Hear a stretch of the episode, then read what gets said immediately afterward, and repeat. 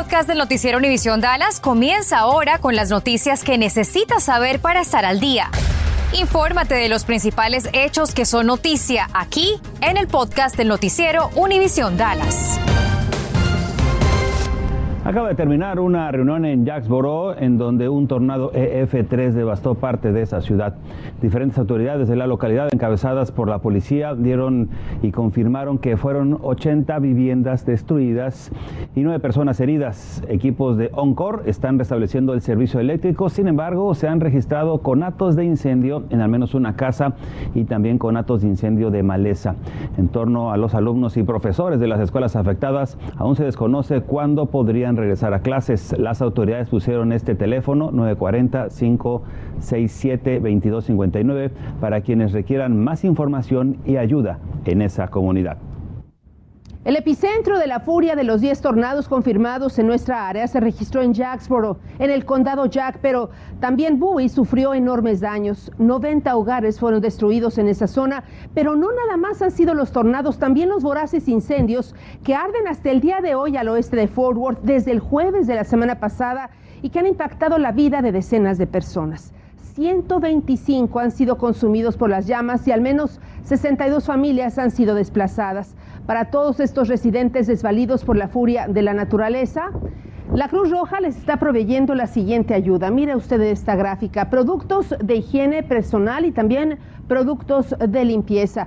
También productos para animales, porque muchos de ellos tienen granjas y también eh, algunos como herramientas para desalojar escombros y también de comodidad como cobijas. Bueno, hasta usos de peluche para reconfortar a los más pequeños. Además, están ofreciendo servicios para el trámite de actas de nacimiento y también licencias de conducir. Habilitaron centros de asistencia en el Centro de Actividades Comunitarias Twin Lakes, que está ubicado en el 1114 de TX59 en Jacksboro, y también en la iglesia Bible Baptist, que está ubicado en el 241 al oeste de Live Oak Street. De 8 de la mañana a las 8 de la noche les están dando alimentos, lavandería y también el servicio de regaderas. Por increíble que parezca, el Servicio Meteorológico Nacional confirmó una decena de tornados en el norte de Texas y varios los condados afectados y una víctima fatal, Ángel. Así es, vamos con Nelly Carreño para saber en qué áreas específicamente estuvieron estos tornados. Nelly.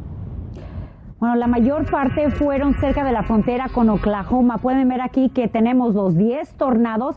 La mayoría fueron de categoría EF1, el más leve, si puedes decir leve de un tornado, fue categoría EF0, eso fue en Carrollton. Sin embargo, en Sherwood Shores es donde una señora de 73 años perdió la vida debido a ese tornado. Otro cerca de Gainesville, en Bowie, fueron dos tornados categoría EF1. El más grande fue en Jacksboro de EF3, Boston Kingdom EF1, River Oaks también hacia el noroeste de Fort Worth, muy cerca de Fort Worth, por eso tenemos que estar muy pendientes. Pero ahora nuestro enfoque regresa al otro desastre de la naturaleza. Tenemos todavía dos incendios de pastizales activos, aunque ya están 70 a 80% controlados. Tenemos riesgo elevado de incendios de pastizales hoy y mañana desde la mitad Mid-Cities hacia el oeste. ¿Por qué? Porque tenemos condiciones secas y fuertes vientos. La vacuna contra el coronavirus para menores de entre 6 meses y 5 años de edad de la farmacéutica moderna podría estar más cerca. Más cerca que nunca ante esta noticia. Laura Cruces habló con un pediatra para obtener sus impresiones respecto a su posible efectividad. Laura, ¿qué te comentó? Compañeros, buenas tardes. Bueno, Moderna dijo hoy que su vacuna con una dosis menor funciona también en niños como lo hace en adultos. Y de aprobarse, pudiéramos estar vacunando a menores desde los seis meses de edad este mismo verano. Moderna aseguró hoy que su vacuna es efectiva y segura en niños pequeños. El estudio se hizo en 6.900 menores entre los 6 meses y 5 años de edad. Se trataría de dos dosis de 25 microgramos, a diferencia de los 100 que usan los adultos, con 28 días de diferencia entre cada dosis. Los efectos secundarios son similares a los de los adultos y se sienten más en la segunda dosis. No hubo reportes de miocarditis o pericarditis en este ensayo y la respuesta inmune fue positiva. lo que pudieron demostrar es que los chicos que estuvieron vacunados tuvieron menos eh, posibilidad de, infectarse y de tener síntomas con la infección con lo cual yo creo que es, una buena noticia. Frente a las dudas de los padres sobre si es necesario vacunar a niños tan pequeños. Con la eh, variante Delta el año pasado y la variante de Omicron este, este año, la hospitalización en chicos eh, aumentó significativamente y el riesgo de complicaciones tanto a corto plazo por la enfermedad, por necesitar ir a terapia intensiva o tener un ventilador, como también a largo plazo. Todavía no sabemos mucho de cómo eh, el long COVID o este COVID prolongado afecta a los chicos. Sin embargo, la vacunación de niños entre 5 y 11 años de edad por ahora es bastante baja en comparación a adultos. En el condado Dallas solo representa un 3.7%, 5% en Collin, 4% en Denton. Moderna también reveló hoy que su vacuna no fue tan efectiva para evitar infecciones por la variante Omicron. La farmacéutica solicitará a la FDA que autorice el uso de su vacuna para niños de 6 meses a 6 años en las próximas semanas. Hoy les consultaba en un Facebook Live qué opinaban y algunos esperan que se apruebe, pero gran parte no está de acuerdo.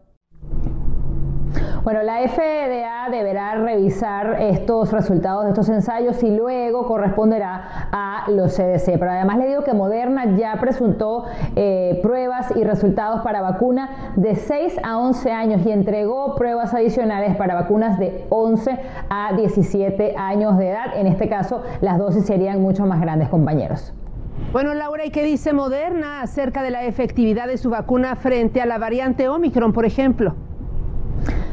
Bueno, Ana María, te digo que la compañía ya está evaluando el hecho de crear un refuerzo para todas las edades, desde los seis meses de edad. Precisamente por esto me explicaba igual el pediatra que la situación va cambiando, el virus va mutando y eso no va a acabar hasta que la mayor cantidad de personas se puedan vacunar. Pero eso está previsto por ahora por parte de la compañía. Vuelvo con ustedes.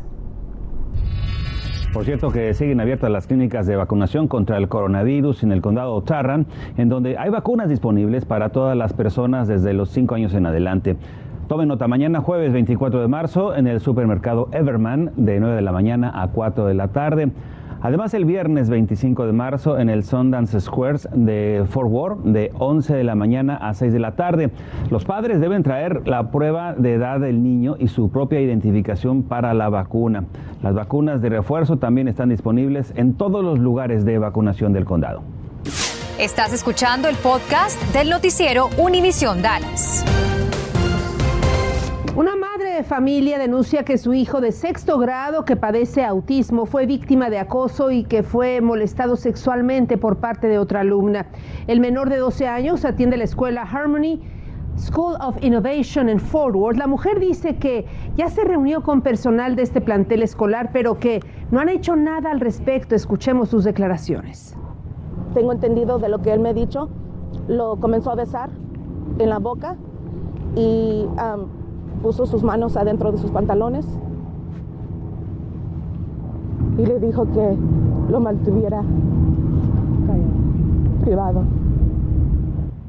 Ella asegura que entabló una denuncia con la policía hace dos meses y que apenas el día de ayer obtuvo un correo electrónico por parte de la oficina del jefe de la policía.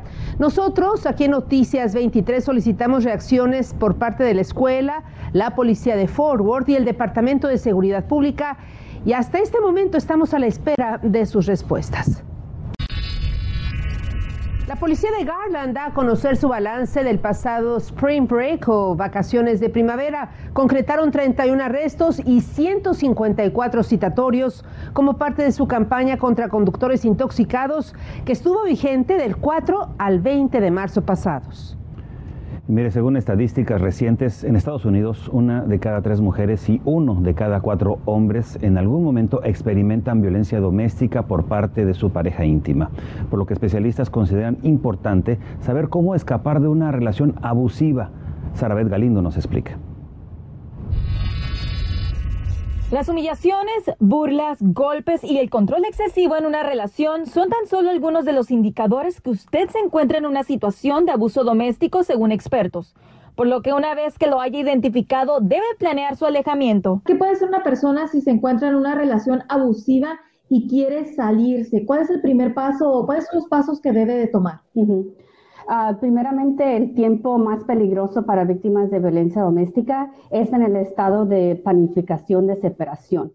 Y digo eso porque es importante que uh, víctimas de violencia doméstica tengan en mente que ese es el estado más peligroso, es cuando uno está planeando en escapar del abuso. Es por eso que es de suma importancia priorizar su seguridad mientras planea su escape, por lo que expertos recomiendan, número uno, no alertar al agresor de las acciones que está por tomar, ya que esto podría hacerlo sentir que está perdiendo el control y entrar en crisis. Número dos, tener conocimiento de los recursos que están a su alcance como organizaciones y albergues donde se puede refugiar. Número tres, mantener un diario en donde pueda documentar las agresiones, ya que esto le ayudará en el futuro que usted desee levantar una orden de restricción. Número cuatro, consultarlo con una persona que sea de su confianza. Y número cinco, huir mientras el agresor no se encuentra en casa. Una vez que haya decidido alejarse, usted puede levantar una orden de restricción y lo puede hacer reportando el abuso al 911. La orden de protección de emergencia es una orden que se da a través de un oficial y esa orden se ofrece al tiempo que la víctima reporta el abuso. Está siendo la protección legal más rápida que se le puede otorgar, misma que brinda protección de manera inmediata. Además, usted puede pedir una orden de protección firmada por un juez en donde ordena al agresor a no abusar, no amenazar, no acosar, no intentar de comunicarse con la víctima de cualquier manera. Y um, esta, esta orden se puede dar, ah, se puede otorgar hasta cinco años.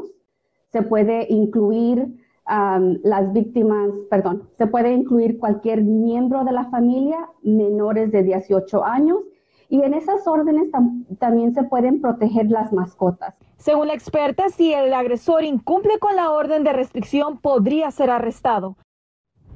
Y mire, como mencionó Sarabet, una de las recomendaciones es saber en dónde existen albergues locales para recibir ayuda.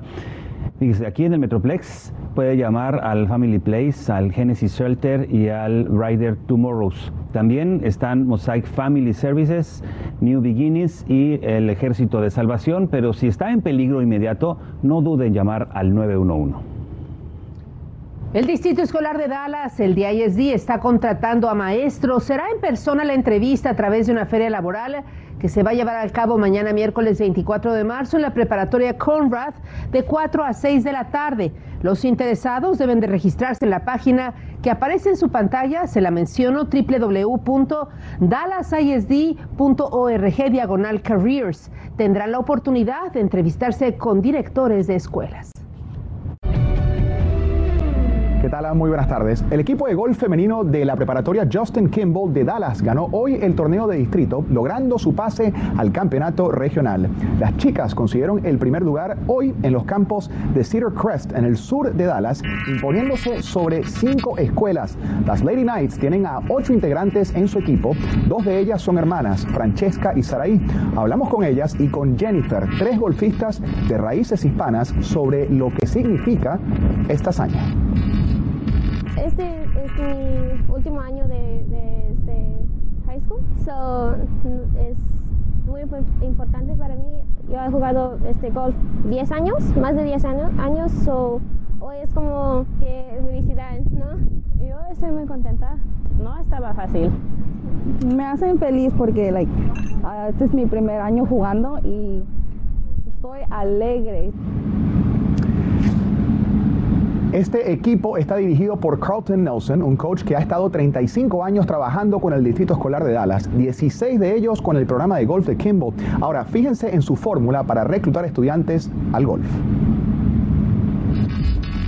I look for young ladies that's academically first, they have good grades, good personalities, uh, like to enjoy the game, understand the game, willing to learn the game, because I don't care if they played before, I can teach them the game how to play.